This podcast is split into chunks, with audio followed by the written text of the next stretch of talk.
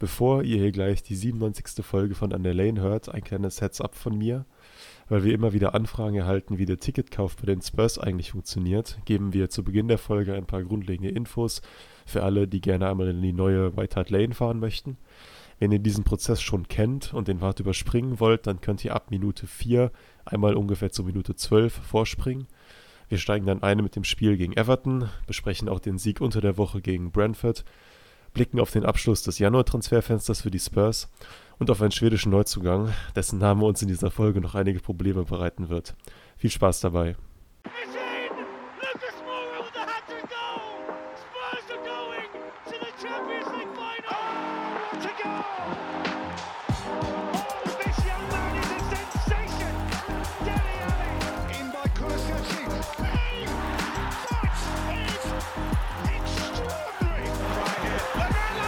Eine bewegte Woche liegt hinter uns. Äh, zwei Spiele, die wir besprechen müssen. Ähm, das Ende des Transferfensters und ein weiterer Neuzugang. Also einiges zu tun. Deswegen starten wir auch äh, mehr oder weniger direkt rein. David und Max sind heute dabei. Das heißt, wir nehmen mal wieder zu dritt auf. Ist ja jetzt nicht so, als würde das äh, jede Woche passieren. Ähm, wie geht's euch? Äh, mir geht's gut, genau, du sagst es. Wir sind in Bestbesetzung hier heute. Äh, heute da, zu dritt, mal wieder, endlich. Ich glaube, das letzte Mal, das war das am Neujahrstag, als wir aufgenommen haben, zu dritt, zum Start in das äh, neue Jahr 2024. Das ist knapp ein Monat her. Damals haben die Spurs gegen Bournemouth gewonnen und jetzt haben wir heute zwei Spiele zu besprechen. Äh, zwei Spiele, vier Punkte und noch ein paar Transfer-News und allein diese Spiele an sich, ich habe das auch eben auch schon geschrieben, finde ich, geben ja total viel her, äh, worüber man sprechen kann. Es ist einfach unglaublich viel passiert, irgendwie gefühlt in dieser Woche. Und insofern freue ich mich sehr. Max äh, ist auch da, genau, hatte gestern Geburtstag. Äh, von, daher noch alles Happy Gute Birthday nach, to nachträglich ähm, an dieser Ja. Stelle. Ich hatte gestern dir geschrieben und die auf die sechs Punkte gehofft. Das sind am Ende leider Mhm. nur ein Punkt von sechs geworden, aber Immerhin einer, also. na, ich glaube, das, das, das Tottenham-Ergebnis war doch eher, eher zu verschmerzen, glaube ich. Das so stimmt. war es ja gar nicht. Aber Nee. naja, ich hoffe, du hattest trotzdem einen schönen Tag. Ja. Ja, ich freue mich auch mal wieder hier zu sein. Ich war auch gefühlt seit drei Wochen nicht mehr da. Das, das war auch, weil wir, weil wir natürlich eine Woche nicht aufgenommen Genau. haben, Ja. weil äh, kein Spiel war und äh, wir keine Zeit hatten, dann Ersatzprogramm dazwischen zu schieben. Das hat sich wie, wie eine Ewigkeit angefühlt. Ich war ja davor auch bei einer Woche, äh, bei einer Aufnahme nicht dabei und dachte mir, es war so gefühlt ein Monat, wo, wo ich nicht, äh, nicht aufgenommen habe. Ja. Aber ja, jetzt sind wir wieder zu dritt. Und ähm, wie gesagt, ich freue mich auf die äh, Aufnahme. Wir haben einiges zu besprechen. Bevor es aber richtig losgeht, ähm, haken wir noch eine, eine Sache von der Agenda mal ab. Denn uns wird immer wieder ähm, auf Social Media und Co. Ähm, die Frage gestellt, wie das überhaupt mit den Ticketkäufen fürs ähm, Tottenham Hotspur Stadium funktioniert. Und ähm, daher dachten wir, wir besprechen das einfach mal im Podcast für alle, ähm, die noch nie in der White Hart Lane waren und ähm, das gerne mal machen würden. Genau, dachten wir, wir haken das einfach mal im Podcast ab und ich gebe da an David ab, denn ich bin müde und weiß nicht mehr, wie das geht. Erklär's mir. Genau, also äh, wie du schon, wie du schon richtig sagst, wir haben ja, äh, wir bekommen immer wieder so Anfragen und ich, äh, also erstmal vorab ist es ins Stadion nach England ist echt, kann, kann teuer werden, aber ich glaube, wir haben es ja auch jetzt, wir waren ja auch im letzten Sommer da, Max, du warst vor anderthalb Jahren oder so da. ja, Genau. Hm. Äh, es ist auf jeden Fall schon eine Experience, ähm, das mal zu, ma das zu machen. Ähm, es, es gibt natürlich neben der offiziellen, sage ich mal, der offiziellen, dem offiziellen Weg an Tickets zu kommen, also über die Spurs, über den offiziellen Verkauf der Spurs, gibt es noch andere Möglichkeiten, wie zum Beispiel irgendwelche Drittanbieter oder diese so Anbieter von Fußballreisen oder sowas. Damit habe ich keine Erfahrung gemacht, kann da jetzt persönlich nicht äh, nichts zu sagen, habe aber ehrlich gesagt eher Schlechteres davon gehört. Und gerade, also bei so organisierten Anbietern ist es wahrscheinlich noch relativ safe, aber wahrscheinlich auch dementsprechend teuer, einfach weil man da den Dienstleister noch dazu bezahlt. Und bei, sag ich mal, eher unseriösen Drittanbietern, die dann nur Tickets anbieten, wäre ich, glaube ich, vorsichtig. Ähm, aber so viel dazu. Ich, der offizielle Weg an Tickets zu kommen über die Spurs beginnt mit einer Mitgliedschaft bei Tottenham.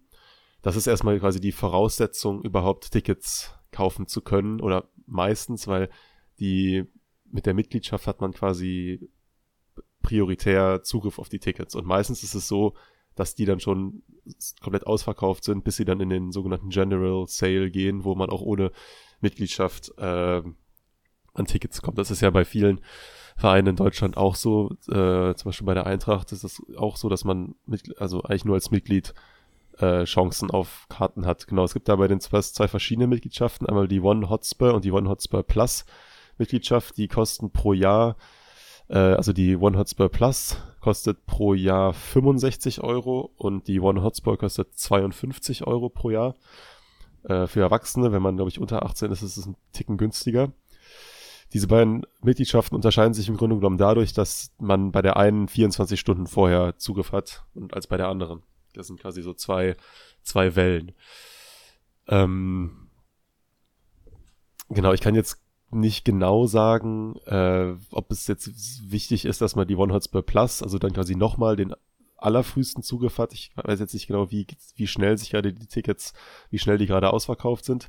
Im Zweifelsfall ist es natürlich mit der One Hotspur Plus Membership sicherer, weil man dann wirklich ganz als allererstes Zugriff bekommt.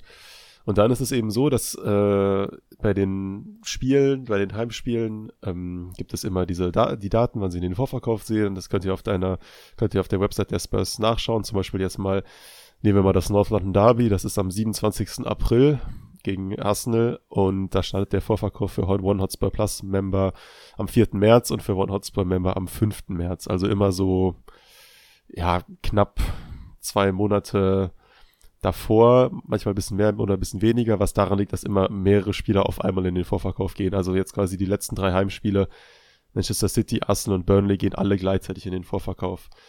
Äh, ich weiß nicht genau, ob es immer, immer drei sind, aber ich glaube schon. Und dann gibt es sind quasi die Gegner in Kategorien eingeordnet. Das heißt, Tickets für das Heimspiel gegen Luton sind deutlich günstiger als für das North London Derby. Es gibt Kategorie A, B und C. Kategorie A, das sind Arsenal, Chelsea, Liverpool, Man City, Manchester United und Newcastle. Kategorie B sind Aston Villa, Brentford, Brighton, Crystal Palace, Everton, Fulham, Forest, West Ham und die Wolves. Und Kategorie C sind Bournemouth, Burnley, Luton und Sheffield. Also ich, das es sorgt auch immer jedes Jahr für ein bisschen Kontro Kontroversen, weil quasi jedes Jahr eine Mannschaft aus Kategorie C in Kategorie B wandert.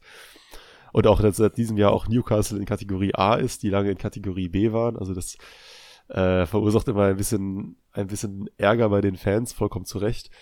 Und da dementsprechend sind eben die Ticketpreise bei attraktiveren Spielen teurer und ähm, das kann dann auch schon mal ganz schnell ziemlich viel werden. Also ich kann nur mal aus der Erfahrung von uns berichten, von Felix und mir. Wir waren ja im äh, letzten Sommer beim Heimspiel gegen Manchester United im Stadion, also Kategorie A, wirklich ein Top-Spiel. Es war auch eine ultra geile Erfahrung. Also das haben, haben wir ja, glaube ich, auch damals so unterstrichen. Aber wir waren im, äh, im South Stand in der, also der, der großen Stehtribüne der Spurs, wobei beziehungsweise in unserem Bereich waren, war es ja gar nicht mehr stehen, also es ist nur unten Stehbereich, oben sind ja auch äh, Sitzplätze und wir haben für unsere Ticket, glaube ich, 90 Euro bezahlt oder so, Felix. Also es war auf jeden Fall nicht weit, nicht, nicht, weit von dem, von den 100 weg, nicht weit vom dreistelligen Bereich. Also das kann dann schon echt, äh, schon echt teuer werden. Plus die One Hotspur Membership. Genau, plus, weil, die, ähm, plus die Membership. Das ist, halt, das, das ist halt, ähm, wenn du regelmäßig ins Stadion gehst, dann ist die nicht so wild. Ja. Wenn du aber äh, nur einmal im Jahr gehst, dann zahlst du halt einfach 60 Euro mehr. Ja. Das ist, äh, das darf man nicht vergessen. Das genau. ist, ähm, ja. es ist schon durchaus dreistes äh, System, das jetzt auch schon bei anderen Vereinen Anwendung gefunden hat, aber du, du zahlst erstmal Geld, damit du ihnen überhaupt Geld geben darfst. Ja, ähm, ja, ja. Das ist schon, schon ziemlich heavy. Grundsätzlich, du hast es jetzt schon gesagt, wenn man es sich leisten kann, ist es definitiv empfehlenswert. Ähm, das Stadion ist der Wahnsinn. Ich meine, der Fußball, der aktuell gespielt wird, ist ja, der hilft auch einfach. Ist einfach ähm, sehr attraktiv. Aber man muss eben bedenken, das alleine plus natürlich Anreisekosten, Übernachtung Ja, in London, das, das geht auf den Geldbeutel. Das muss man, äh, muss, man, äh, muss man bedenken. Trotz allem ist es durchaus empfehlenswert, das, äh, das mal gemacht zu haben. Ähm, wir drei wollen dieses Jahr, äh, diese Saison, äh, Saison bestenfalls auch nochmal. Wir ähm, wollen zum letzten Heimspiel gegen Burnley gehen, ähm, wenn wir das hinbekommen. Daher ist es, ja, ist, äh, ist prinzipiell empfehlenswert, genau. Und ähm, was kann man noch sagen? Ähm, zudem ist es natürlich nochmal ein ganzes Stück einfacher, an die Tickets zu kommen, wenn man, wenn man dann auch noch ähm, zusätzlich äh, Mitglied in, in einem Fanclub ist, die dann, äh, worüber dann die Tickets ähm, organisiert werden. Genau. Ähm, wir sind ja alle drei Mitglied bei den South Germany Spurs. Ähm, der Chairman äh, Erland war jetzt auch schon, war schon bei uns zu Gast ähm, mit Gastbeiträgen und in einer Folge. Ähm, falls ihr einen Fanclub sucht, dann schreibt mir. Ich ähm, bin da ja auch im Vorstand, äh, kann euch da gerne weiterleiten.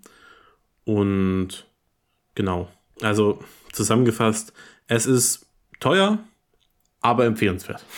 Ja, genau. Also.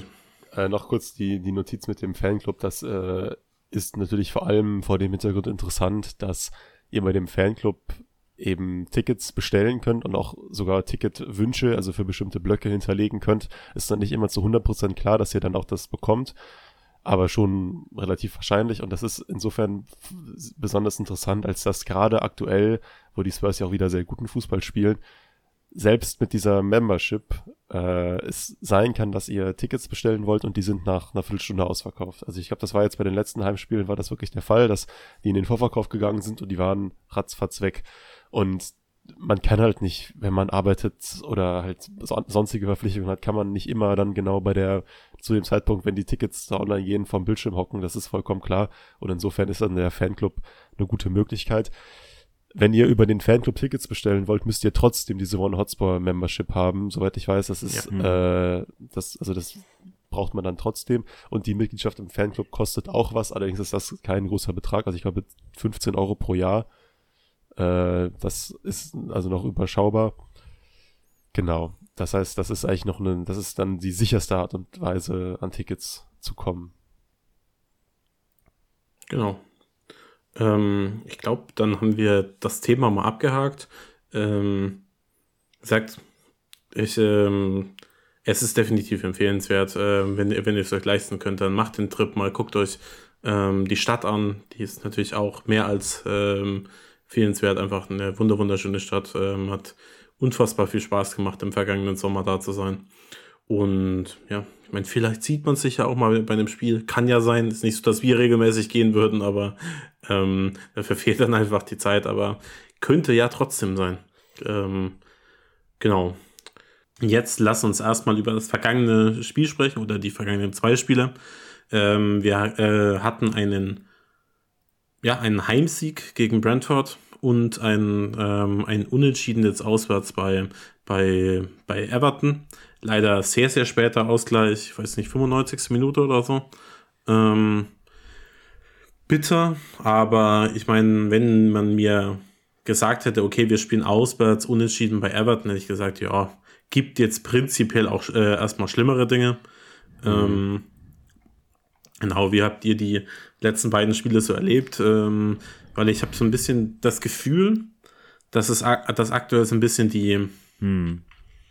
diese Magie weg ist, die, ähm, die ähm, am Anfang der Saison ist. Das heißt nicht, dass die, ähm, dass die Spiele sch deutlich schlechter sind oder dass ähm, man irgendwie deutlich schlechteren Spiel, äh, Fußball spielen würde. Das äh, ist nicht der Fall. Aber diese, diese Magie, die uns so durch die ersten zehn Spiele der Sa- Saison getragen hat, die ist jetzt aktuell nicht vorhanden. Ja. Für mich persönlich, aber du ist nur äh, ist so eine Gefühlssache. Ähm, ja, trotz allem läuft es in der Saison eigentlich weiter, sag mal, mindestens solide. Ähm, aber es ist gerade so ein bisschen, man ist gerade so in einer, so so einer interessanten Phase äh, der Saison, findet ihr nicht?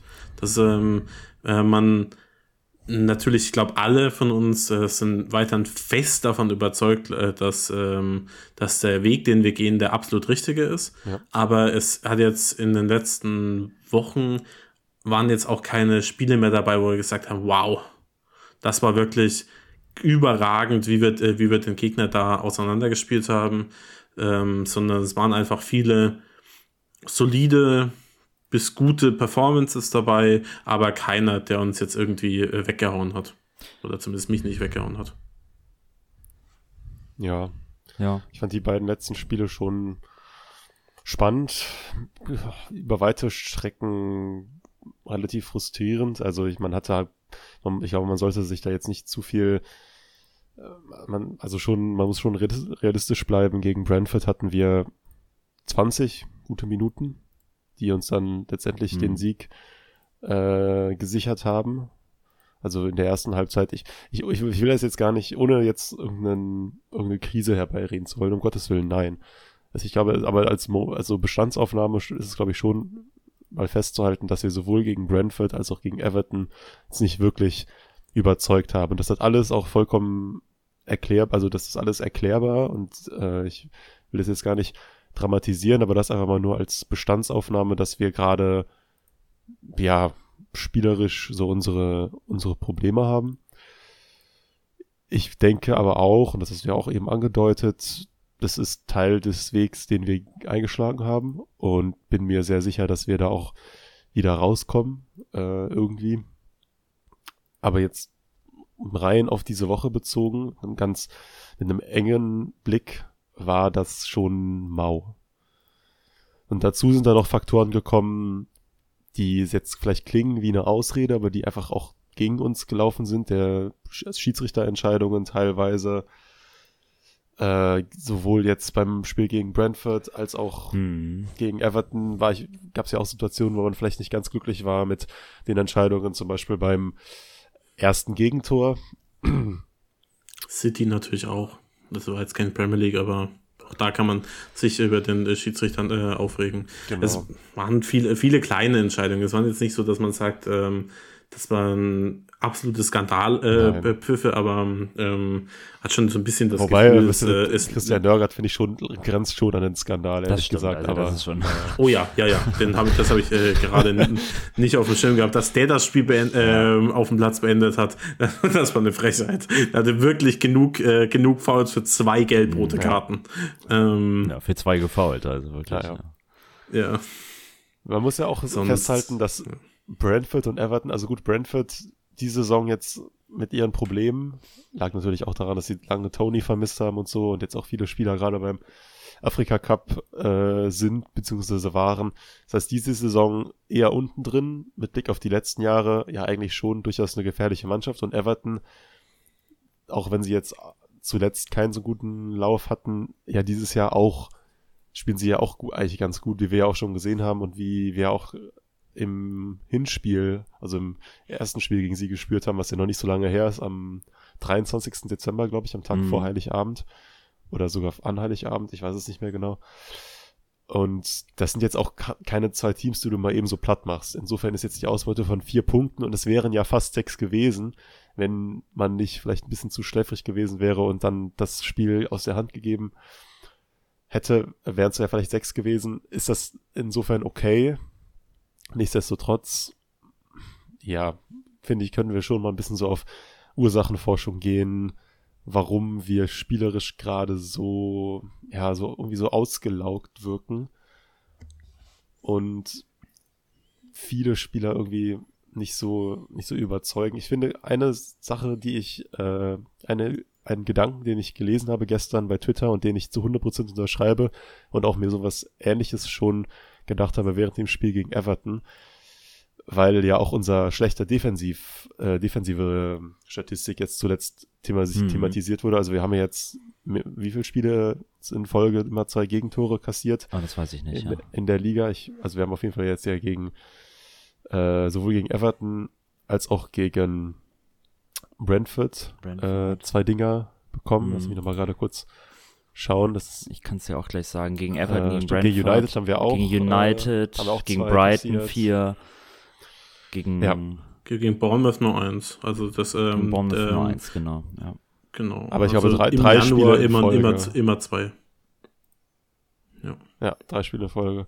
Genau. Und äh, da hat Christopher bei Twitter geschrieben, was ich sehr richtig fand, sehr, sehr klugen Gedanken fand. Er hat geschrieben, dass äh, Heubier und Bentancur als Defensive, also als Sechser defensiv quasi das nicht ausreicht, dass sie da einfach nicht die Qualitäten haben defensiv.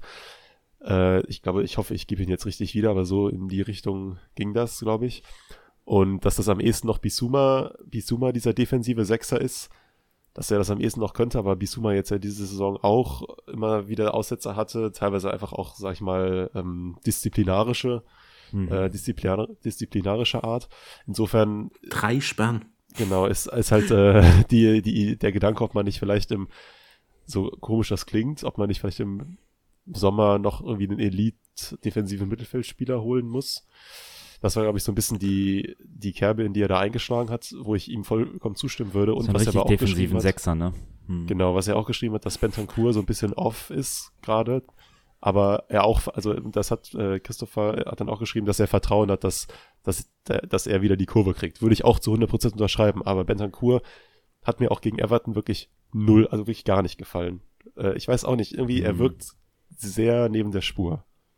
Ja. Ich meine, er war auch echt, Ja, echt ich lange weiß, ich verletzt. Ähm, zweimal. Gar kein Vorwurf. Ähm, also ich, wie gesagt, er, das wird wieder. Aber Stand jetzt einfach gerade ist er auch einer der Gründe, warum wir so wenig Kontrolle ausüben auf die Spiele und warum die, warum einfach die, die Balance nicht stimmt. Ich könnte mir vorstellen, dass das im nächsten Spiel mit Saar an Bentancurs Seite besser läuft. Weil Saar wirklich, ähm, das hat man ja, als er, ähm, als er, äh, er da letztens zurückgekehrt ist, was hat er eigentlich jetzt? Völlig durch den Wind. War er verletzt? Da, da war doch ein paar Spiele, äh, war er raus und dann, äh, dann kam er wieder zurück. Was war denn da? Egal, völlig egal, äh, völlig wurscht. Auf jeden Fall hat man dann in den ersten paar Minuten direkt gesehen, dass er ähm, wie so ein Kleber für die Mannschaft war, der einfach super viel, viele Sachen zusammengehalten hat.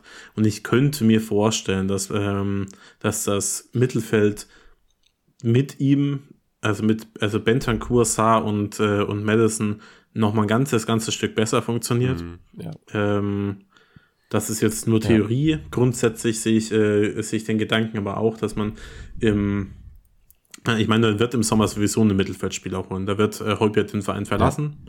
Ähm, und dann wird noch einer kommen. Die Frage ist eben, die man sich eben stellen muss, ähm, Sechser oder Achter. Bisher hat es immer nach, äh, nach Achter ausgeschaut, weil man halt Gallagher interessiert war. Ja. Ähm, aber ich sehe den Gedanken ähm, absolut, dass man, dass ein Sechser vielleicht auch die bessere Wahl wäre. Mhm. Ähm, vor allem einen ordnenden Sechser. Also jemand, äh, jemand, wir brauchen nicht unbedingt jemanden wie Bisuma, der, der sich aus der eigenen Mannschaft, äh, äh, aus der äh, eigenen Hälfte raustribbelt, sondern jemand, der die Pos Position ein bisschen hält. That being said, Six. Holdings äh, Six, Ja, genau. das äh, schö schöne Thema der Bayern. So einfach zu finden sind die nicht. Kann man auch nicht mehr hören, dieses Ähm, Holding Six, ne, das Wort irgendwie. Das hat man so, hat man so überhört irgendwie. Un Unwort des Jahres. Ja, 2024 jetzt schon. Ähm, daher mal schauen. Also ich finde es jetzt ähm, auf diese Saison bezogen, mache ich mir nicht so viele, äh, viele Sorgen. Ähm, Saar ist jetzt wieder vom, vom Afrika Cup zurück. Ich glaube, das wird, äh, wird viele unserer Probleme lösen. Und ähm, ich bin weiterhin fest davon überzeugt, dass wir in die Top 4 einziehen am Ende der, der Saison. Aston Villa ist nicht so gut. Nach unten hin Das haben passiert. 5-0 gewonnen, aber auch gegen Sheffield, fair enough. Ja, aber die, also der, bei, die sind, sag mal, über die Saison hinweg überzeugen sie mich nicht so sehr, wie ihr Punktestand das, äh, das äh, irgendwie aussagt.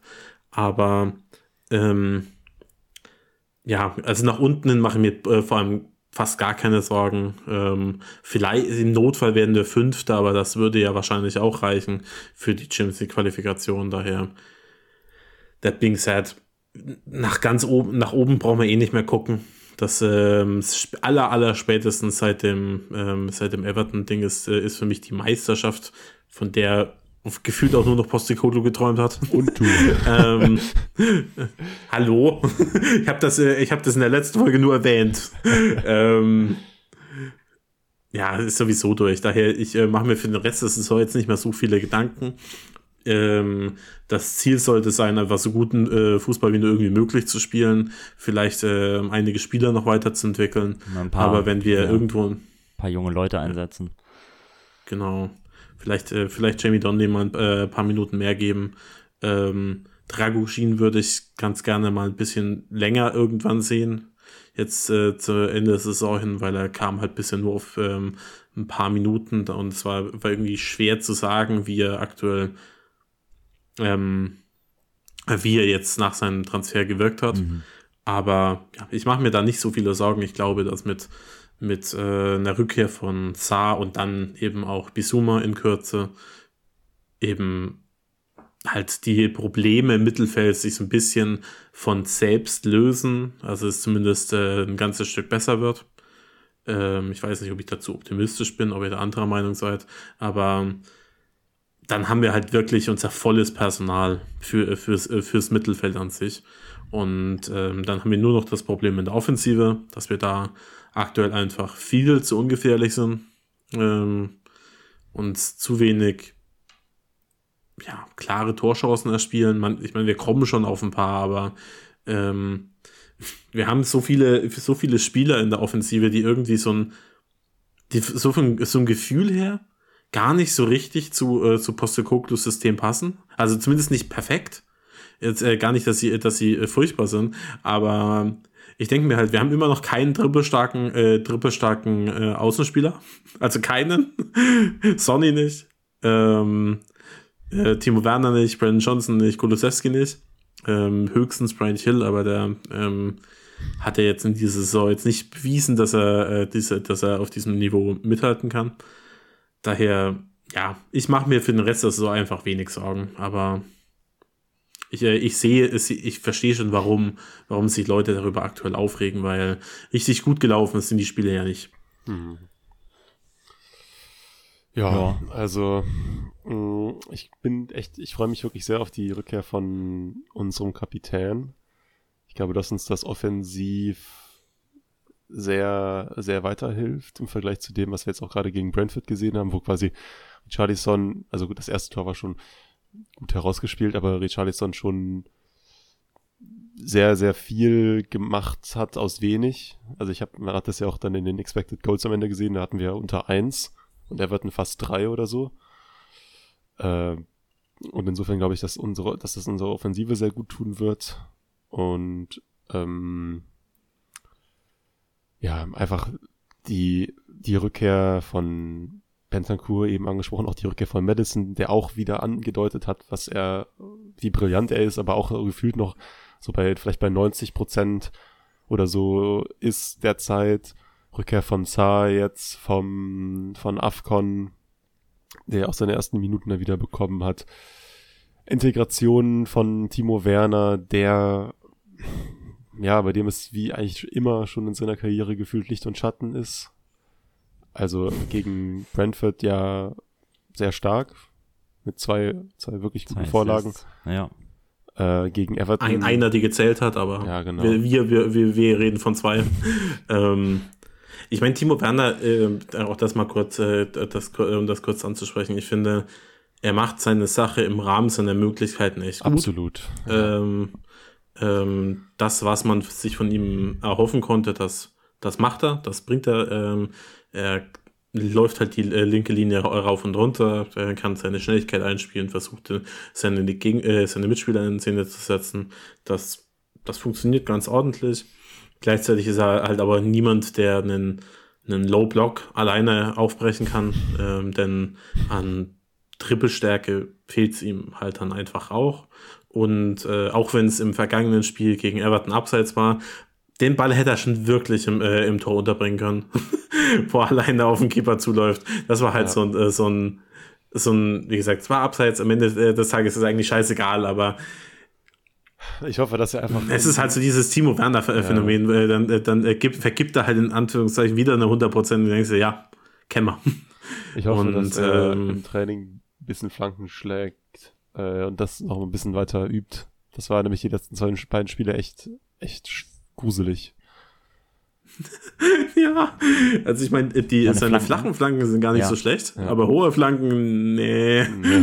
ähm, ähm, ich, ich meine, mein, wie gesagt, äh, also die Laie an sich jetzt im Nachhinein finde ich nicht so schlecht. Es hat, äh, hat den, den Sonny ähm, Abgang, also wir, die Pau äh, Sonny-Pause schon ganz gut aufgefangen, der jetzt noch ein bisschen raus sein könnte. Er steht jetzt im Halbfinale mit äh, Südkorea. Ähm, und ähm, ich weiß nicht, wann das Finale ist. Ich weiß gar nicht, gegen wen die im Halbfinale spielen, wenn ich ehrlich bin. Äh, Und sie haben gerade ähm, Ange Australien ausgeschaltet. Und Japan ist aus dem, äh, aus dem Turnier geflogen. Yes. Der große, große Favorit. Das heißt, ähm, vielleicht ähm, gegen Jordanien. könnte Südkorea. Süd gegen was? Jordanien.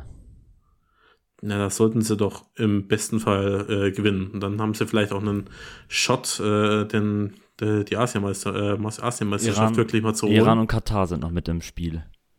Finale ist am 10. ich meine. Iran, Ir- Iran und Südkorea sind da jetzt wahrscheinlich die, die zwei stärksten Mannschaften. Ja, ich glaube, Katar ist nicht zu unterschätzen. Die haben, glaube ich, die, durch die Gruppenphase durchmarschiert. Ja, gut, ja, genau, drei da. Siege in der Gruppenphase. Und wie, ich weiß jetzt nicht, wie sie sich, gegen welche Gegner sie sich jetzt im K.O.-System durchgesetzt haben. Gegen Palästina, Usbekistan, ja. Ich bin jetzt beim asiatischen Fußball nicht so gut vertraut, aber ich glaube, dass man, äh, ich kann die dir euch leider nicht Nationalmannschaft Spieler von äh, Usbekistan. Aber ich glaube, Das dass ist- das ist die heutige Quizfrage. Ist. Ähm, die, die, die ist ja auch in Katar, die Asienmeisterschaft. Die, alles ist in, äh, ist in Katar. Die anscheinend äh, führt, ähm, führen alle Wege, vor allem des Geldes, Richtung Katar. Na, ich glaube, sie sollte ursprünglich in Ähm. China stattfinden, die das dann allerdings zurückgegeben haben wegen der Pandemie und ähm, dann Katar eingesprungen ist, weil sie ja ganz glücklicherweise noch ein paar Stadien hatten.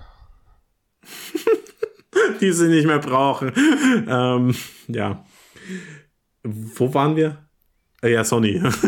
ähm, Sony könnte noch ein bisschen, äh, bisschen raus sein, dass ich ähm, Na, bis nächsten Samstag. ne? da, dadurch, dass es jetzt auch nicht mehr um alles geht in der Liga bei uns, ähm, drücke ich ihm einfach die Daumen, dass er, dass er das Ding gewinnt. Wäre wär einfach ein schöner, schöner ähm, Abschluss in Anführungszeichen seiner National äh, Nationalmannschaftskarriere, nachdem er Olympia schon gewinnen konnte. Ähm, jetzt auch noch die Asienmeisterschaft. Und genau. Aber ich glaube, ich glaube, äh, viele unserer Offensivprobleme werden dadurch ein bisschen, sich ein bisschen lösen. Aber ja, also eine Frage, die wollte ich, äh, wollte ich euch mal stellen. Ich weiß nicht, ob ich die letzte Woche schon aufgeschrieben hatte. Wir sind uns ja einig, dass Sonnys beste Performances in dieser Saison im Sturmzentrum waren, oder? Ja, Abgesehen von dem, New- äh, der, äh, dem Newcastle-Ding, das war aber gegen Trippier. Mhm. Und der hat, hat äh, mit einer absoluten Disaster-Class. Was machen wir denn, wenn er wieder da ist und äh, Richarlison weiter trifft und Sonny aber auf links nicht performt? Ich glaube, dass er schon auf links auch gut spielen. Also er hat ja jetzt auch schon vor seinem, vor seiner Abreise hat er ja auch vermehrt auf links gespielt und Richarlison durch die Mitte. Und das hat ja genau gegen Newcastle schon ganz gut funktioniert. Gegen Everton hat's gut funktioniert, als Richarlison ja auch getroffen hat. Also ich mache mir da nicht so große Sorgen, ehrlich gesagt. Ich denke, dass Son sich auch auf links gut, gut einbringen kann. Denke ich. Also ich, äh, Und selbst wenn, dann Ja. Richarlison wird auch nicht jedes Spiel spielen können. Also dann bringt man das dann auch mal durch die Mitte. Oder Richarlison hat ja auch am Anfang der Saison mal auf links gespielt. Ich weiß nicht, wie stark das jetzt seine Leistung beeinflussen würde, wenn man ihn wieder auf, auf links bringt. Äh, ich, vielleicht ist auch Postokuglu da gar nicht, dass er ja gar nicht so starr jetzt in irgendwelchen Formationen denkt und da vielleicht eine Möglichkeit findet, Freiraum zu schaffen für beide. Ich kann es dir wirklich nicht so genau sagen. Ich bin jetzt, mein taktisches Verständnis vom Fußball ist nicht so groß wie das von Ange äh, und insofern mache ich mir da keine so großen Sorgen, ehrlich gesagt. Also ich meine, kommt natürlich auch total drauf an, wie eingespielt man am Ende ist, aber so eine offene Posi äh, Positionsrotation während des Spiels zwischen Sonny und Richarlison könnte ich mir theoretisch auch vorstellen, Ähm, dass die sich halt inner, innerhalb des Spiels auch ein, äh, ein zwei Mal abwechseln, wer da durch die Mitte kommt und wer nicht. Aber das sind viele Gedanken. Prinzipiell auch das ist ein Luxusproblem, ähm, wenn Sony dann wieder da ist und Richarlison spielt er wirklich seit seiner OP äh, wie ausgewechselt. Ähm, also ich meine, das zweite Tor, das er jetzt gegen Everton gemacht hat, das schießt er vor, vor drei Monaten niemals. Da schießt er 100 Mal aufs Tor und 98 Mal fliegt, er, äh, fliegt der Ball übers Tor, äh, äh Tor hinweg und zweimal hält ihn der Keeper. Also wirklich, aber überragend. Also ich, äh, ich weiß noch, wie wir am Anfang der Saison darüber gesprochen haben, dass also rein vom Profil her Richardson sehr, sehr gut zu Ange passen könnte. Und ähm, mittlerweile mittlerweile zeigt er halt auch wirklich warum. Also ist ähm, gut im linker Play, also versucht sich ähm, da einzuschalten, ist ultra stark im Pressing, das war er immer, auch äh, in seinen schlechten Phasen. Und jetzt gerade trifft er halt auch einfach. Er trifft, er steht richtig, er hat das Selbstbewusstsein, was ihm vorher dann auch noch gefehlt hat. Und dann nimmt er eben solche Schüsse wie beim, beim zwischenzeitlichen 2 zu 1 und ja, ich glaube, mit Richarlison können wir gerade sehr, sehr glücklich sein. War gegen Everton sicherlich der beste Spurs-Spieler. Ähm, Darf ich da kurz einhaken? Das, ja. das mag absurd klingen, einfach mit Blick auf die Tatsache, dass er zweimal getroffen hat und in letzter Zeit so gut war. Und Richarlison war auch gut. Aber ich muss sagen, dass er mir beim Everton-Spiel in manchen Sachen, die er zum Beispiel noch beim, in den Spielen davor richtig gut gemacht hat, also dieses mit nach hinten arbeiten, den Ball festmachen und sowas, hat er mir gegen Everton viel schlechter gefallen. Da war er, finde ich, viel nachlässiger in den Sachen. Auch ich, es gab da so einzelne Situationen nach hinten oder dann im, in Umschaltsituationen. Ich meine, er hat diese zwei genialen Tore geschossen und ich will ihn jetzt auch wirklich nicht kritisieren oder so. Er hat, dank ihm haben wir da Punkte mitgenommen. Und der spielt wirklich gut und das ist jetzt Meckern auf hohem Niveau. Aber ich fand tatsächlich, wenn du die Tore ausblendest, das klingt jetzt blöd, aber wenn du die Tore ausblendest, fand ich die Performance gegen Everton schlechter als in den Spielen davor. Ja, davor war er aber auch wirklich richtig würde ich stark. Würde ne? prinzipiell ne? mitgehen. Ja. Also ich meine, die Brentford-Performance auch, wie er da, ähm, da gab es diese eine Szene, die hat der ähm, Tottenham Twitter-Account dann auch selbst nochmal gepostet, war wirklich, wirklich auf einem überragenden Tonniveau da den Ball fest, äh, festmacht und äh, behauptet. Ähm, und ich würde da prinzipiell mitgehen, trotz allem hat er natürlich zwei Tore gemacht. Ja. Ähm, und ähm, aber ich, ich sehe deinen, äh, äh, seh deinen Punkt schon. Aber das würde ich jetzt nicht ähm, ihm nicht so anrechnen. Ich glaube, da waren andere Spieler in, mhm.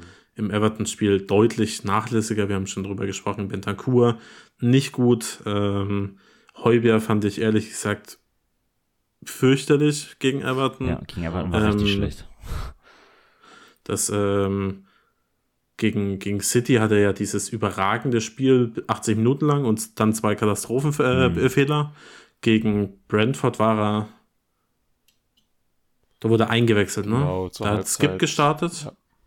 Übrigens, Skip fand ich in dem Spiel gar nicht so schlecht. Also ähm, wir, wir haben ja viel in den äh, vergangenen Monaten darüber geschimpft, wie, wie Olli Skip leider nicht performt. Ich fand ihn jetzt gegen Brentford nicht so bad. Ähm, er musste dann leider runter, weil die erste Halbzeit einfach nicht gut war.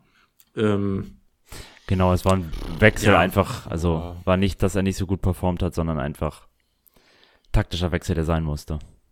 Ich fand auch, dass er ja. gut gemacht hat bis dahin. Und ähm, vielleicht, das wäre natürlich auch super, wenn, äh, wenn Skip wieder so eine, eine ordentliche Rotationsrolle findet, dass du ihn einfach mal reinwerfen kannst. Stammspieler wird er nicht mehr, aber ähm, dass er das äh, irgendwie hinbekommt. Sonst, ähm, darüber haben wir jetzt quasi ja schon gesprochen, es ist gerade so, man, man weiß nicht so wirklich, wie, wie man aufstellt. Klar, Madison ist erstmal ist klar gesetzt. Hat jetzt ähm, vor allem gegen Brentford hat er äh, mir gut gefallen, gegen Everton nicht so wirklich. Ähm, und ähm, Bentancur wird natürlich erstmal gesetzt sein, Saar, wenn er zurückkommt, auch. Die Frage ist dann wirklich, wenn Bisuma dann auch wieder in, in die Mannschaft integriert ist, wie man dann, dann spielt. Ähm, dann ähm, ja, spielt dann Bisuma wieder auf der 6, rückt dann Bentancur auf die 8, spielt, ähm, spielt Saar, weil eigentlich gibt es keinen Grund, warum du Saar irgendwo rausrotieren solltest, weil er der, ähm, sagen wir mal, der konsistentste oder der ähm, Performer im Mittelfeld über diese Saison hinweg ist, einfach weil Madison lange ausgefallen ist. Ähm, da, da bin ich, bin ich sehr, sehr gespannt, aber ja, es wird, wird, wird interessant zu sehen sein. Aber es war jetzt auf jeden Fall die letzten, letzten Spiele waren, hatten wir immer irgendwelche Mittelweltprobleme. Probleme. Wir haben es nicht so wirklich geschafft, da mit ähm, den Ausfällen von Papessar und äh, Yves Bissouma wirklich so eine gute Balance zu finden, die mit der äh, das funktioniert hat. Da musste Ange während des Spiels mehrmals was verändern und so richtig funktioniert hat es leider nie. Ja. Ja. ja, okay. Nächstes Thema. ähm, ich, ja, ich, ich meine, wir wiederholen uns da ja auch. die Podcast-Aufnahme, merke ich hier. ja, ja ich bin aber auch durch. Es war jetzt, ähm, äh, ähm, bin gerade mit der Prüfungsphase durch. Ähm, das ist heute mal ein bisschen, ein bisschen ruhigere Aufnahme. Äh, Gibt es irgendwie zu den Everton, also ja, eine Sache zum Everton-Spiel müssen wir definitiv noch äh, besprechen. Wir können jetzt noch ja, eine Stunde lang über äh, Brentfords Shithousing und Schiedsrichterleistungen uns hier echauffieren. Ich weiß nicht, ob wir das machen wollen. Wir nee, lassen wir das mal lieber. Das ist wirklich. Naja. ein, ein Satz dazu. Ich verstehe nicht, wie du in der zehnten Minute des Spiels ähm, ähm, schon mit dem Shithousing anfängst das fliegt dir doch so um die Ohren. Das, also ich hätte nicht so. die, äh, also Brentford ist doch wirklich jedes Spiel machen die das so. Ich weiß nicht. Das ist so, keine Ahnung. So, wenn, wenn du, wenn du das 2-0 in, das, äh, in der 75. Minute machst, dann mach dein Dartsjubel. Dann, äh, dann ist es erlaubt. Aber so 10., 15. Minute oder wann auch immer das 1-0 gefallen ist, ähm, Weiß ich nicht. Man muss, bisschen früh. Man muss Mopey schon irgendwie fast dafür Respekt abzollen, was für ein Shithouse der ist. Und wie, also das ist ja unglaublich. Der will ja gehasst werden. Der liebt das. Äh, ja, und ich meine, ich, ich bin da ja auch, äh, ich bin prinzipiell ja auch irgendwie Fan davon, wenn man das macht und es funktioniert. Aber er macht das ja einfach, ohne drüber nachzudenken. Und ähm, das ist, das ist halt einfach doof. Das funktioniert nicht. Ähm, ich meine, Richarlison ist ja auch ein Shithauser äh, vor dem Herrn. Aber er macht das irgendwie ja, ein bisschen cleverer. Ja, und auch nicht so, irgendwie nicht ganz so, wie kann man sagen, so toxisch oder so. Nicht ganz so, oh. Ja. Äh. Das ist so. Mope, Mope mag ja wirklich niemand. Nee, wirklich also ich, äh, ich, glaub, ich, ich weiß nicht, wie die Brighton-Fans zu ihm stehen, aber ich glaube, die mögen Brighton ihn auch nicht. mag ihn auch nicht besonders, vor allen Dingen, weil der halt irgendwie von seinen 100 Schüssen aufs Tor war vielleicht einer drin oder zwei oder so. Also, ja. wenn er wenigstens ein guter Fußballer wäre. Aber. Ist ja, nee. wie ich vor kurzem gelernt habe, auch irgendwie Argentinier, zumindest so zur Hälfte. Ach echt? Ja, das passt aber offensichtlich keine, keine Sympathien zu Romero, weil das stimmt. ich glaube, in erster Linie ist er Franzose, hat aber irgendwie argentinische Wurzeln. Französischer Fußballspieler mit argentinischen Wurzeln, ja. Genau. Interessant. Na gut, das argentinische. Vielleicht ist das so ein bisschen. Übrigens, ein Hot Take ja. von mir. Ja. Brentford bekommt noch richtig Probleme. Ich glaube, dass sie bis ganz zum Ende mitspielen um den Abstieg. Ich will nicht sagen, dass sie absteigen, mhm. aber die bekommen es jetzt auch erst nochmal richtig hart. Die spielen oh, jetzt 15. Die spielen jetzt. Die haben gegen, von den letzten fünf Spielen vier verloren. Spielen jetzt gegen City, Wolves, Liverpool, nochmal City, West Ham, Chelsea, Arsenal, oh. Burnley, Man United, Brighton, Villa. Also in diesem mhm. Run sind die, ist das einzige Team, was legitim schlechter ist als die Burnley. Sheffield? Ansonsten sind eigentlich alle Mannschaften besser, bis sie dann Sheff Anfang April wieder Sheffield spielen, okay, ja. So, Aber ja. das sind jetzt dazwischen noch, äh, noch elf Spiele, darunter mhm. zweimal gegen City, gegen Liverpool, gegen Arsenal, gegen Manchester mhm. United, gegen Chelsea. Ja, gut, gegen Chelsea können sie auch schlagen, aber äh, haben sie, glaube ich, auch sogar, also das, das Spiel auswärts haben sie noch gewonnen, an Stamford Bridge. Aber ja, was ich damit sagen will, ich glaube nicht, dass sie absteigen werden. Ich glaube, dass tatsächlich dieses Jahr äh, Du hast halt schon zwei sichere Absteiger, ne? Dann ist Forest, halt die Frage, Sheffield wer wird der Dritte. Und, genau, Forest, genau. Sheffield und Burnley gehen runter. Ich glaube nicht, dass sie Forest, absteigen werden, aber sie werden ja. bis mhm. zum Ende auf jeden Fall da zittern. Kann ich mir ich auch mein, vorstellen.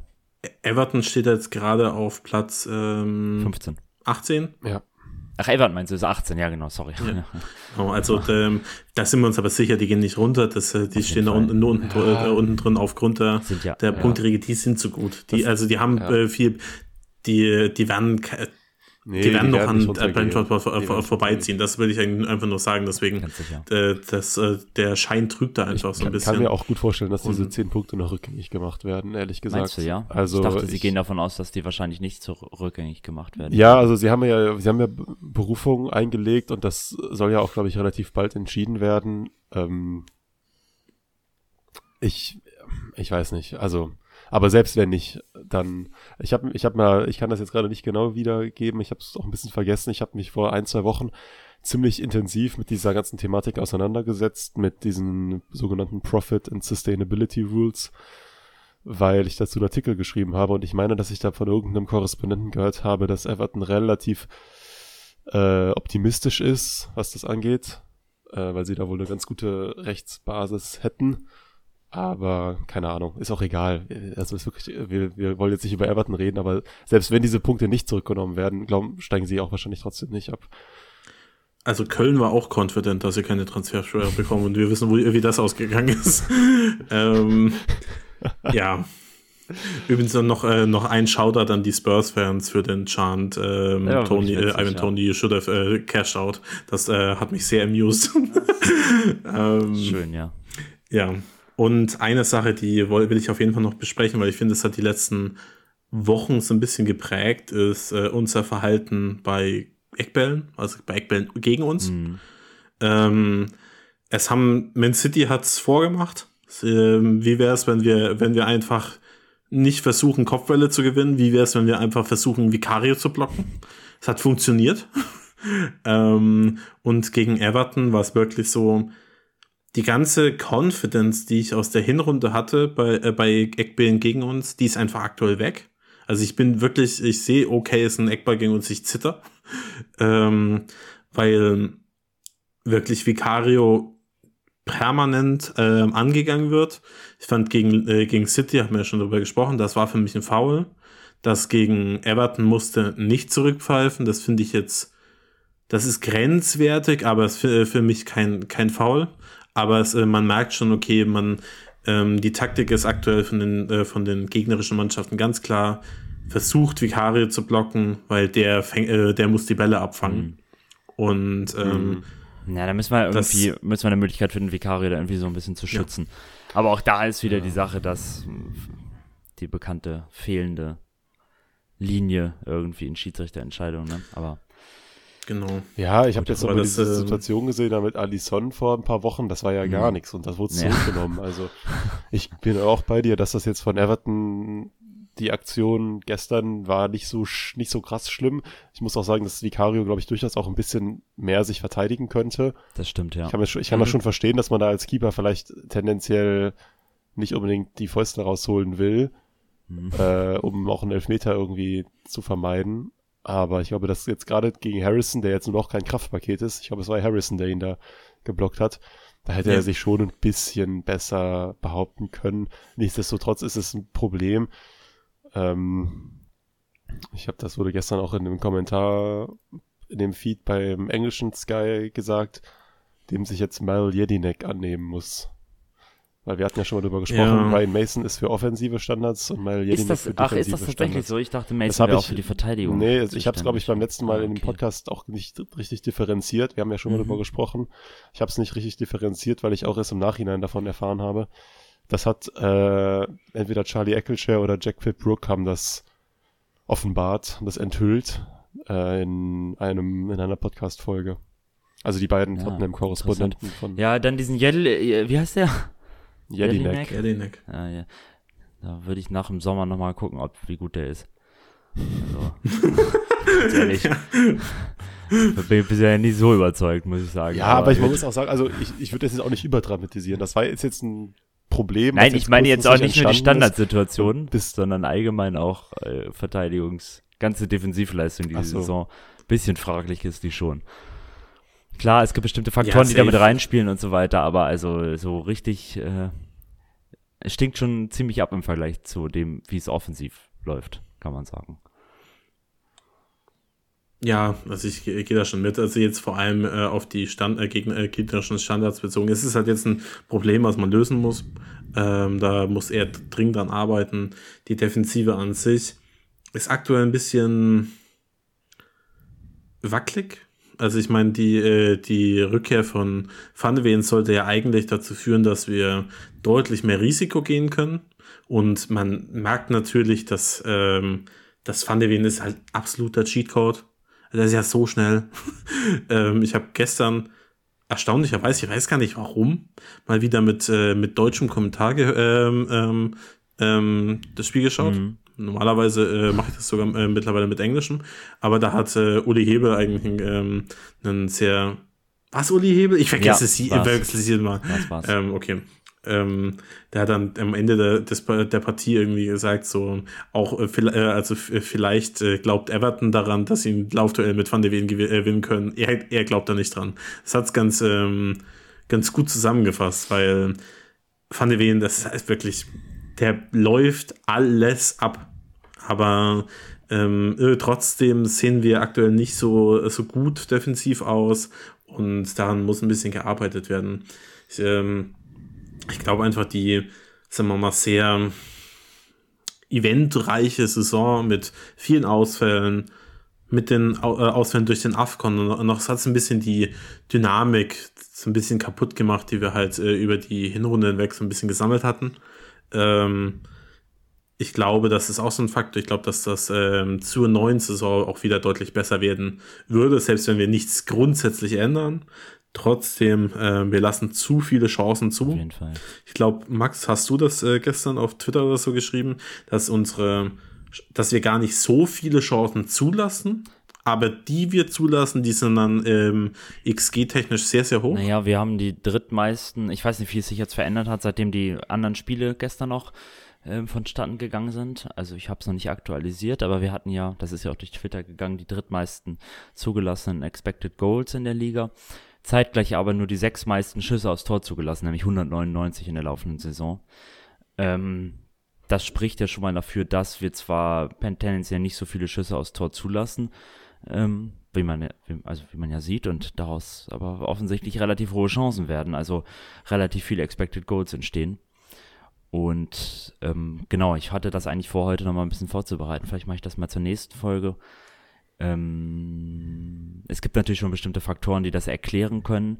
Und wir fangen uns zum Beispiel auch ganz gerne mal so Riesenchancen, obwohl wir führen, nochmal so in der 93. Minute und sowas. Also auch, wo man eben gerade in der Lage sein müsste, und das ist ja auch ein großer Diskussionsstandpunkt, ein Spiel zu verwalten, mal ein bisschen mhm. den Ball hinten in den eigenen Reihen herumzuzirkulieren, herumzirkulieren zu lassen und so weiter und so fort. Und ich finde, genau das machen wir nämlich auch nicht gut diese Saison. Es geht halt irgendwie immer nach vorne, nach vorne, ja. nach vorne. Ja und einfach mal tatsächlich, und, und das, obwohl Ange ja durchaus, viele von Anges wechseln ja durchaus mit dem, man könnte sagen, defensiven Geistes sind, war ja jetzt gegen, ähm, gegen Everton auch wieder so, aber trotzdem führen die überhaupt nicht dazu, dass das Spiel in irgendeiner Weise sich settelt und dass man dann irgendwie mal weniger hinten zulässt, sondern ähm, das ist immer noch irgendwie so ein, dann immer so ein ganz komischer Zustand. Und man muss dazu auch sagen, ich glaube, das hängt halt immer noch mit dem neuen System zusammen und dass die Spieler sich dran gewöhnen müssen und auch das Verteidigen. Ähm, das Verteidigen sich natürlich auch noch weiter einspielen muss und so hilft natürlich Wobei auch nicht, dass wir eben nur in elf Spielen alle Innenvert die Innenverteidigung voll hatten. Aber ähm, so ein bisschen drauf gucken muss man schon. Ja. ja, der Punkt mit dem Game Management ist ein guter. Das ist jetzt natürlich gegen Everton extrem negativ aufgefallen, auch gegen Brentford, wo man eigentlich ja drei Tore gemacht hat und dann dachten, glaube ich, viele, mich eingeschlossen, okay, wir, wir kriegen das jetzt hier ganz entspannt zu Ende und dann lässt genau. man da Brentford doch nochmal ran. Wobei, ein Schub, jetzt nochmal kurz, Brentford, haben wir eben auch noch gar nicht über gesprochen, zwei Assists von Destiny Odogi. Ja, anders, drei, genau. Anders kann drei. ja. Eben. Eins für uns und zwei für Brentford. Das muss man natürlich bedenken. Wir haben auch viele junge genau. Spieler und denen dürfen solche Fehler mal passieren. Ja. So, genau, ich muss ja. aber noch kurz zu Udugi sagen. Das zweite Gegentor, das habt ihr vielleicht gesehen. Äh, es gibt da so eine schöne Kameraperspektive. Da spielt er ja diesen Pass zurück und den, also in die Füße von Tony, den er einfach nicht gesehen hat. Äh, Van de Ven zeigt ihm an, spielt zurück. Also ich, ich will jetzt natürlich nicht hm. sagen, okay, ist alles Van de Vens Schuld und nicht Udugi schuld, die hätten es beide sehen müssen, aber Van de Ven macht so eine Handbewegung, so spiel doch zum Keeper. Also das, da, das war da quasi ein kollektives Versagen, äh, dass unsere Abwehr da einfach Tony nicht auf dem Schirm hatte. Und ich will jetzt und deshalb auch nochmal ähm, Die dachten, der wäre ein bisschen Udogi, Udogi auch nochmal ein bisschen frei zu sprechen. So, ja, unglücklich und er hat auch schon mal diese Saison so ein, zwei Böcke gehabt. Aber der gibt uns so viel und das ist ein ultra junger Spieler. Sowas ja. passiert. Hat ja auch, äh, genau so, so ähnlich hat es ja dann auch Postokoglu gesagt. Das ist Teil des, Teil des Lernprozesses bei einem Spieler, der, genau. keine Ahnung, wie alt ist? 20, 21? 20. Ja. Genau. Und erste Premier League-Saison, mhm. ersten, erste wirklich große Spiele. Ja. Ähm, das ist total, und er spielt auf einer sehr, sehr, sehr wichtigen, sehr verantwortungsvollen Position ähm, bei den Spurs. Also, wo, ja. wo Fehler dann halt auch nochmal mehr bestraft werden als äh, auf anderen Positionen. Mal so ein, beispielsweise ein, ein Saar, der ähnlich jung ist, bisschen mehr Erfahrung schon hatte ähm, auf hohem Niveau. Ähm, zumindest ein, äh, ein Champions League-Spiel letztes Jahr, in dem er mal, äh, mal ran durfte. Ähm, mit Senegal natürlich auch schon ein paar äh, Partien gemacht hat. Der, der macht ja auch hin und wieder Fehler. Also, ähm, und bei ihm fallen sie dann vielleicht weniger ins Gewicht, weil er eine Reihe weiter vorne spielt. Das ist einfach bei jungen Verteidigern dann halt auch nochmal eine Sache. Ähm, und er macht seine, äh, seine Sache ja ultra gut, auch in dem Brentford-Spiel. Da hätte ich ihn zwar irgendwann vielleicht einfach rausgenommen für den, ähm, um mit Ben Davis eine erfahrenere äh, Komponente rein zu, äh, rein zu, ähm, ins Spiel reinzubringen, aber er hat in dem Spiel ja, wie gesagt, auch ein Tor vorbereitet. Und ähm, ich glaube, das zweite Tor, also das Tor von, ähm, von Brent Johnson, auch mit eingeleitet. Er spielt ja, glaube ich, da auch den Ball, äh, Ball auf äh, Timo Werner. Also selbst in Spielen, in denen er, sagen wir mal, schlechter performt, also wo er, wo er ein paar Böcke, äh, Böcke drin mhm. hat, macht er das ja wirklich auch immer noch gut und ähm, ja, er macht solche äh, gewisse Dinge so ultra gut. Also er ist nicht so, er wirkt nicht wie jemand, der ähm, der wirklich eine komplette Mannschaft auseinander, auseinandertribbelt, aber nimm mal, nimm mal einem Udogi den Ball ab, ähm, wenn er einen Ball am Fuß hat. Das ist schon richtig, richtig schwierig und spielt eine überragende Debütsaison, selbst mit ein paar Fehlern, ein paar zu vielen gelben, gelben Karten, wo das jetzt in den letzten Spielen besser geworden ist. Ähm, daher, da mache ich mir, mache ich mir keine Sorgen. Also das, das wird schon. Genau. Ja. Ähm, ist sonst noch irgendwas zu besprechen zu den Everton und Brentford Spielen? Ich habe beide Spiele nicht so richtig super äh, tief verfolgt, darum habe ich jetzt auch heute bisher noch nicht so viel beigetragen. Ähm, ich habe nichts mehr.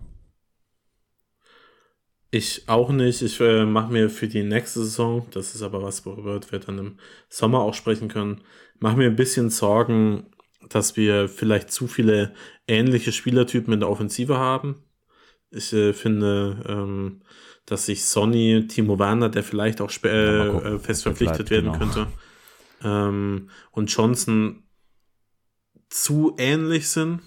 Ähm, dass, äh, dass man da auf jeden Fall nach einem offensiven Tripler auch noch mal gucken sollte. Aber das ist was, wie gesagt, für den, für den Sommer. Aber apropos Transfers, denn das äh, Januar-Transferfenster ist jetzt offiziell vorbei.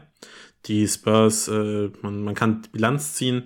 Die Spurs haben mit Timo Werner eine Leihe plus äh, Kaufoption mhm. ähm, gemacht. Sie haben mit Dragoschin einen weiteren Innenverteidiger verpflichtet und ähm, einen weiteren jungen Schweden verpflichtet. Jetzt kommt.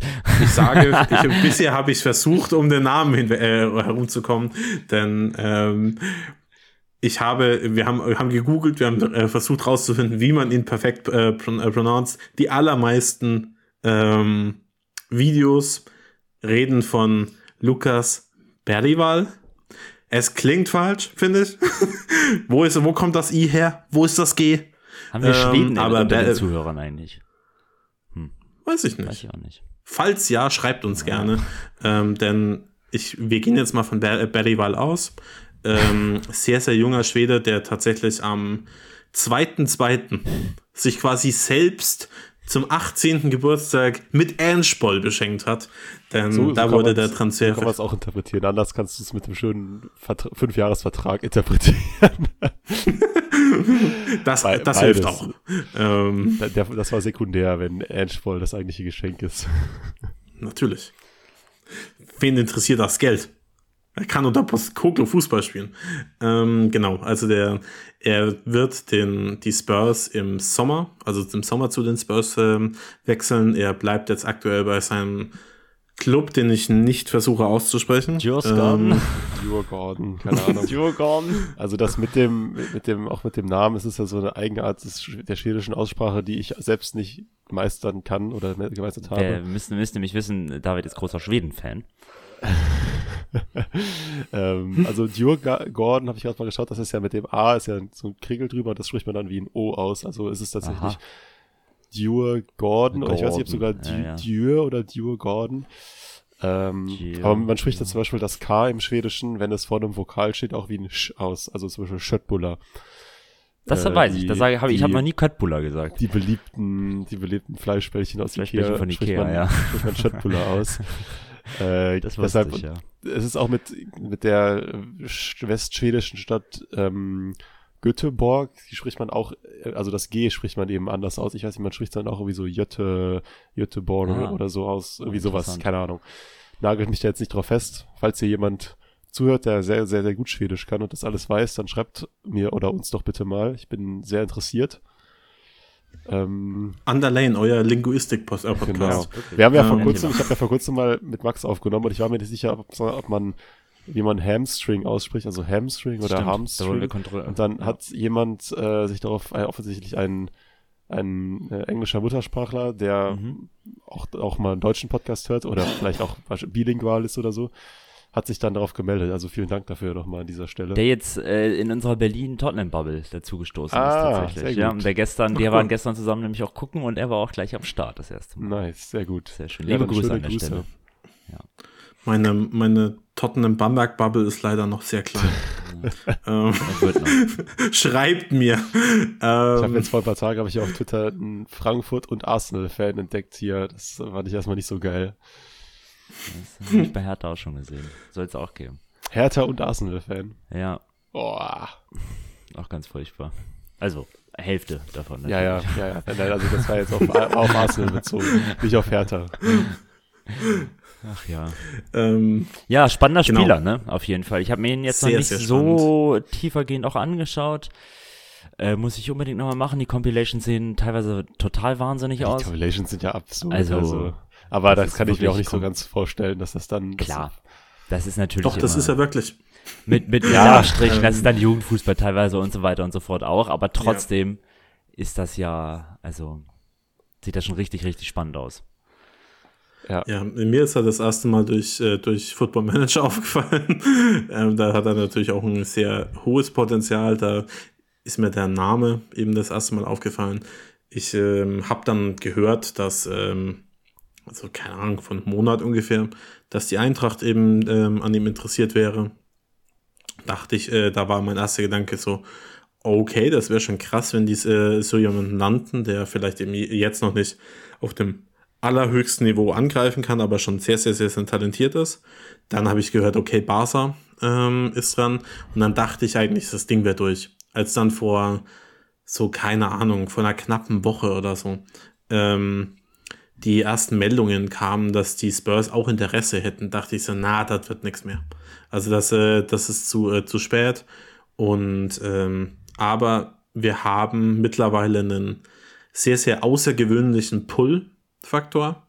Ähm, Postecoglou als Trainer ist einfach jemand, der auf den, glaube ich, die allermeisten Spieler einfach Bock haben, auf den Fußball, der, äh, der da damit äh, einhergeht.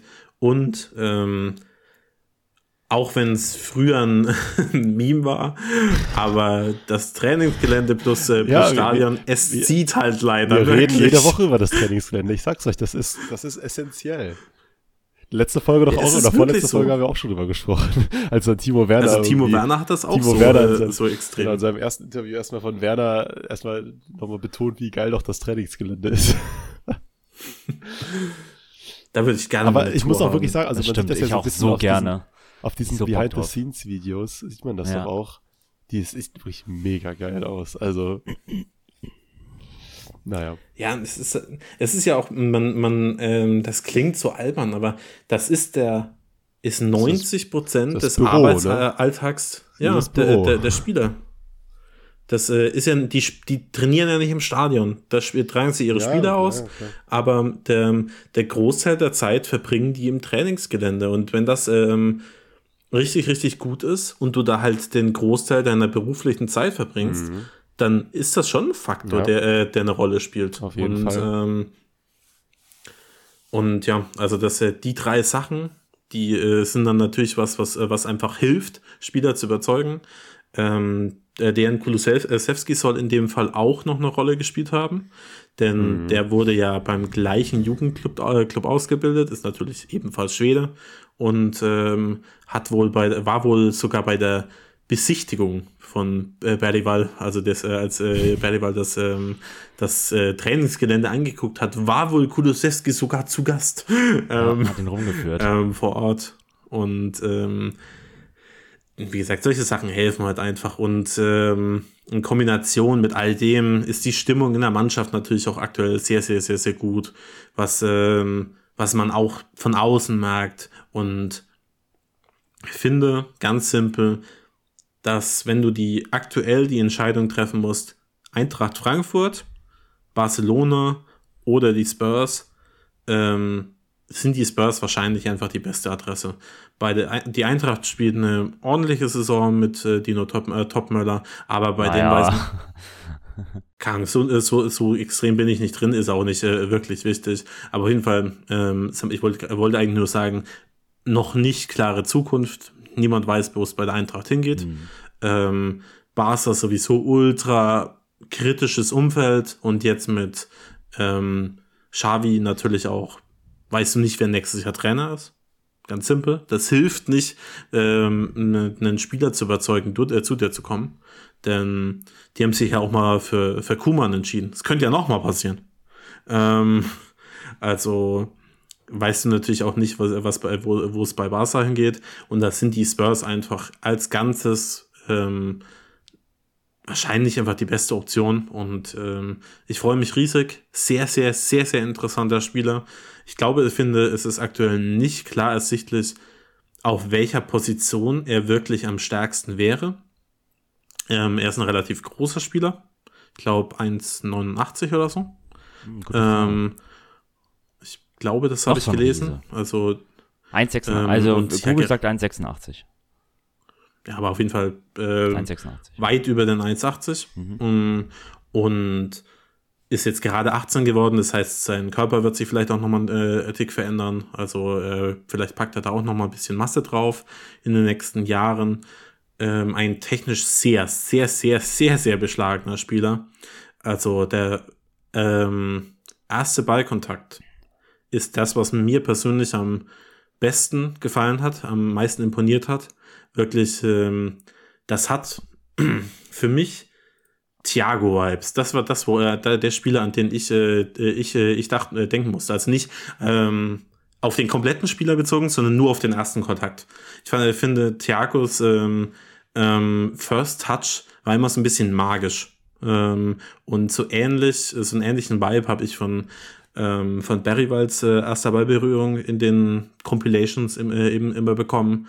Sonst, ich würde sagen, acht oder zehn Darauf wird es wahrscheinlich hinauslaufen. Grundsätzlich ist er auch so jung, dass du ihn theoretisch auch als Sechser noch ausbilden könntest, aber ich glaube, da würdest du ihm vielleicht ein bisschen seiner Stärken nehmen. Und ja, es ist äh, schwierig, einen Vergleichswert zu ziehen. Ich glaube, von den Spielern, die wir im Kader haben, kommt da vielleicht ein Bentancur am nächsten.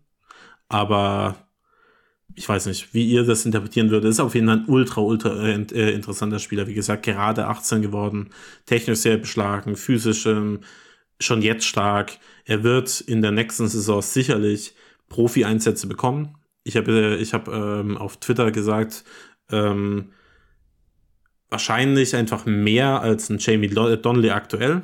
Ich glaube, da ist er äh, vielleicht aktuell noch ein bisschen drüber, vom, einfach vom Level her aber er wird jetzt kein wahrscheinlich, also vielleicht, vielleicht spielt er sich auch so ins Rampenlicht, dass er, dass sich das ändert, aber ich glaube nicht, dass er wirklich um die erste Elf in der kommenden Saison schon mitkämpfen wird, aber er wird auf jeden Fall ähm, Teil des Kaders sein und auf seine Einsatzminuten kommen. Das wäre zumindest jetzt aktuell meine, auch, ja. Meine Einschätzung. Denke ich auch.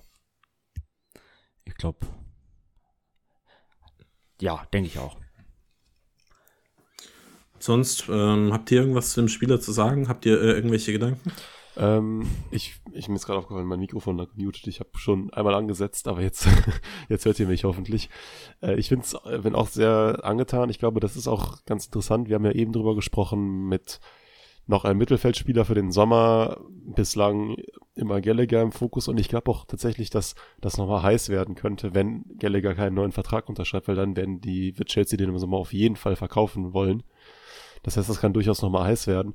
Nichtsdestotrotz, wenn man jetzt mit Ber Berwal, Berwal, whatever, ähm, einen Spieler dann halt noch in den eigenen Reihen hat, der tendenziell sich zu einem richtig guten Achter oder meinetwegen Zehner entwickeln könnte, dann würde es, denke ich, auch mehr Sinn machen, wahrscheinlich einen richtig guten Sechser zu holen, also Heubier abzugeben, einen richtig guten Sechser zu holen, der sich dann mit Bisuma da rotieren, damit Bisuma rotieren kann und dann Bentancur vermehrt vielleicht als Option für Saar, äh, als äh, in Rotation mit Saar oder so einzusetzen. Ich weiß es nicht genau, aber er ist tatsächlich, glaube ich, auch, ich sehe ihn eher offensiv denkend, wenn ich mir seinen bisherigen Karriereverlauf so anschaue, aber er ist auch noch sehr jung und äh, das kann sich kann sich auch noch ändern. Ich möchte an dieser Stelle kurz dazwischen werfen, dass der glorreiche Ex-Hertaner Matthias Matthäus Kunja ja. gerade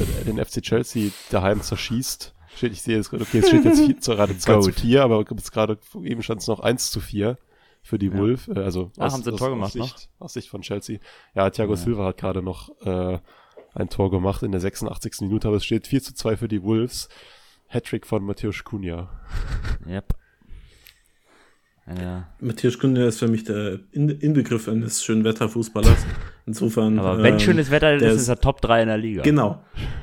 Okay, Top, Top 3, soweit würde ich nicht gehen, aber er ist ein absoluter Topspieler. Ich habe den, ich mochte seine Zeit bei der Hertha auch. Der war, äh, da hat es nicht immer funktioniert, aber wenn es funktioniert hat, hui. ähm, ja, by the way. Glaub, glaubt der Porsche ist nach der Saison noch da? Nope. Nee, auf keinen Fall. Niemals. Ist, äh, Wenn der heute nicht gleich entlassen wird, oder? Ja, es, ich könnte mir vorstellen, die Frage ist halt, was für Alternativen haben Weiß sie? Ich nicht. Aber irgendwen werden die da schon mit ihren, also monetären wird es ja nicht scheitern und da werden sie schon irgendwen finden. Ich, ich will auch, ich muss auch an der Stelle sagen, dass ich noch nicht mal glaube, dass es jetzt nur an Potsch liegt, aber ich die Kaderplanung bei Chelsea einfach so Klar, der Kader ist Alter. Ja, der Kader ist, also das ist, und wenn man das dann in Relation setzt zu den Gehältern und zu den, zu ihren Ausgaben, das ist so, so übel. Also, boah, naja. Ja, aber Potsch macht's halt auch, macht's ja, halt auch nee, nicht klar, einfach. Klar. Also das ist, ähm, ich, der, der trifft die ganz, die gleichen merkwürdigen Personalentscheidungen wie, wie schon mit den Spurs, also mit seinen Außenverteidiger, äh, Außenverteidiger-Picks da teilweise.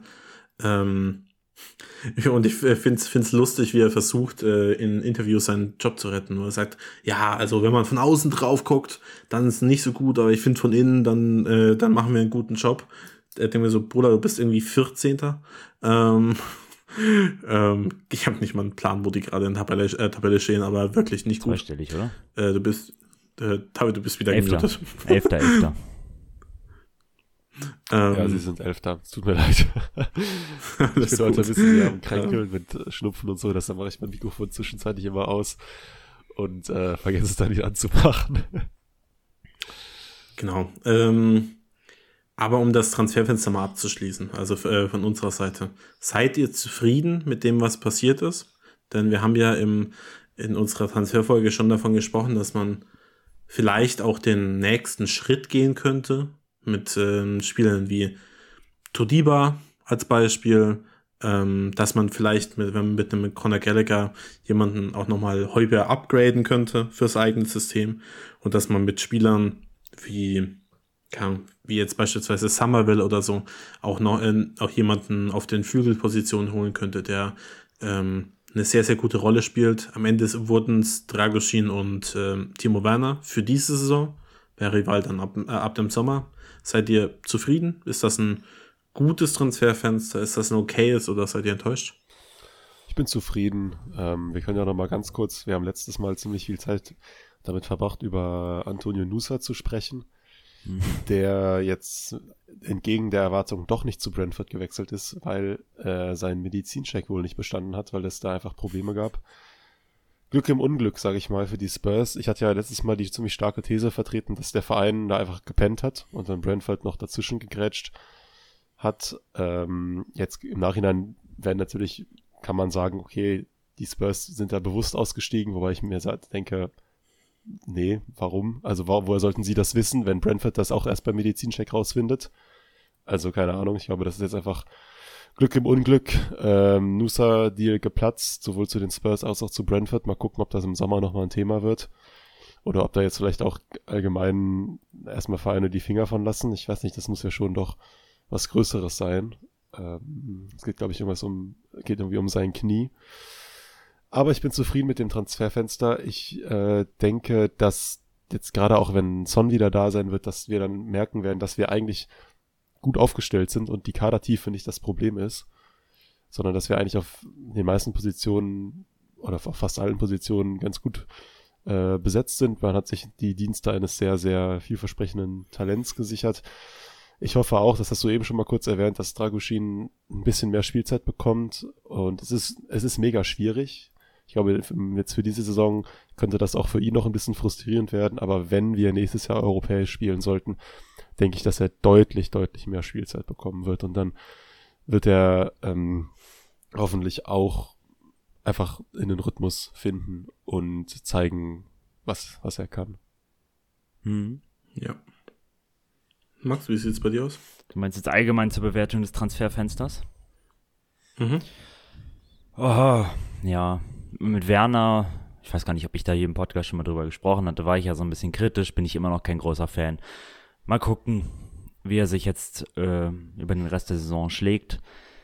Ähm, wenn er sich da gut anstellt, dann kann man meinetwegen vielleicht auch drüber nachdenken, die 17 Millionen da zu ziehen und ihn als Rotationsspieler, mehr aber auch nicht, in Kader zu bringen.